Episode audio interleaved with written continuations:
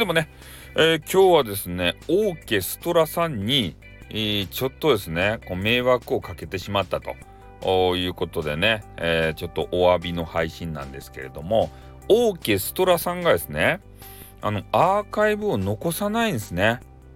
このライブの。アーカイブを残さないもんで、えー、私がですね、そのね、えー、ライブの中で言われた一部分を切り取って、えー、お話をするとですね、なんかあの何て言うんですかね、変な週刊誌とか、え変なゴシップのね、え新聞とかね、えの記事とか、そういう形にちょっとなってしまったと。ね、意図はしてないんですけど、えー、形的にはそういうなんか変な、ね、雑誌とかと同じような状態になってしまったということでねみんなあのコメンティングで、えー、心配をされていたので後から付け足しでですね、えー、これはちょっと冗談ですよっていうのを入れたわけですよ。そこまでね考えんといかんかったね。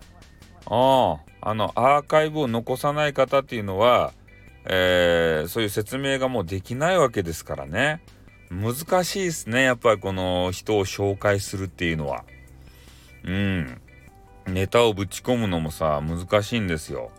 まあでもねおかげさまで、えー、総視聴回数ですかね、えー、あれが爆上がりでびっくりしましたね。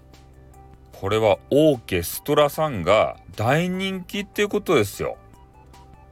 ねオーケさん。オーケ様とかねえー、言われて、えー、あの水亀耳さんっていう方とねなんかその方と喋りよう時に、えー、あだ名でサマンとかタマンとかね、えー、2人で言い合ってるんですけど、えー、それのねちょっとあだ名の意味がよくわからないんですけれどもでも今更ね、えー、それの意味は何ですか？って聞くのが恥ずかしくて、えー、ねスルーしてそのサマンタマンとこう2人がね言い合ってる様それを聞いてねうん何の意味なんだろうなってずっとこう思い悩む俺がおるんですけど今更聞けないっていうのないですかライブで。ね一面同士でみんなが盛り上がっていてそのサマンとかタマンとかいうそのあだ名の意味は何ですかねって聞きづらいじゃないですか。やっぱそういうのあるよね。うん、こう常連さんたちで、えー、楽しむ番組っていうのはでそういうのを極力なくしたいですね私の番組は。ね誰が一元さんが誰が来ても楽しめる、えー、まあ一面の人たちが来てね、えー、そういう人たちにこうあだ名で呼んだりしてるかな。万賀太郎はあだ名で呼んでるよね。ね。万賀太郎先生とか言って。ねえ、まああの人は漫画が好きやけん漫画太郎でいいかってそれでいいか別にね、うん、説明する必要もないよ。ね。漫画が好きな人は全員漫画太郎でした。ね。ひどい暴論を出すということなんですけどね。うん。まあなのでね、ちょっと申し訳なかったなということでございますので、えー、オーケストラさんどうもすいませんでした。ね。この場を借りて少しね、えー、謝罪をさせていただきました。ね、今後とも、今後ともじゃない、今後はこういうことがないようにですね、えー、気をつけ取り扱い注意で頑張っていきたいと思っておりますよ。うん。大家さんのとこは人が増えたんですかね。土源ですかね。うん。人がね、増えたらよかったですけどね。まあでもアンチが増えてもいかんですけどね。うん。まあ、そんな感じでね、えー、今日は朝方から、えー、そういう朝やったっけ？昼やったっけ？お昼やったっけ？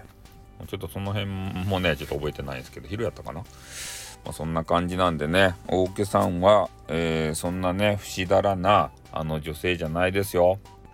ね。長崎の人に悪い人はおらんって言うたでしょ。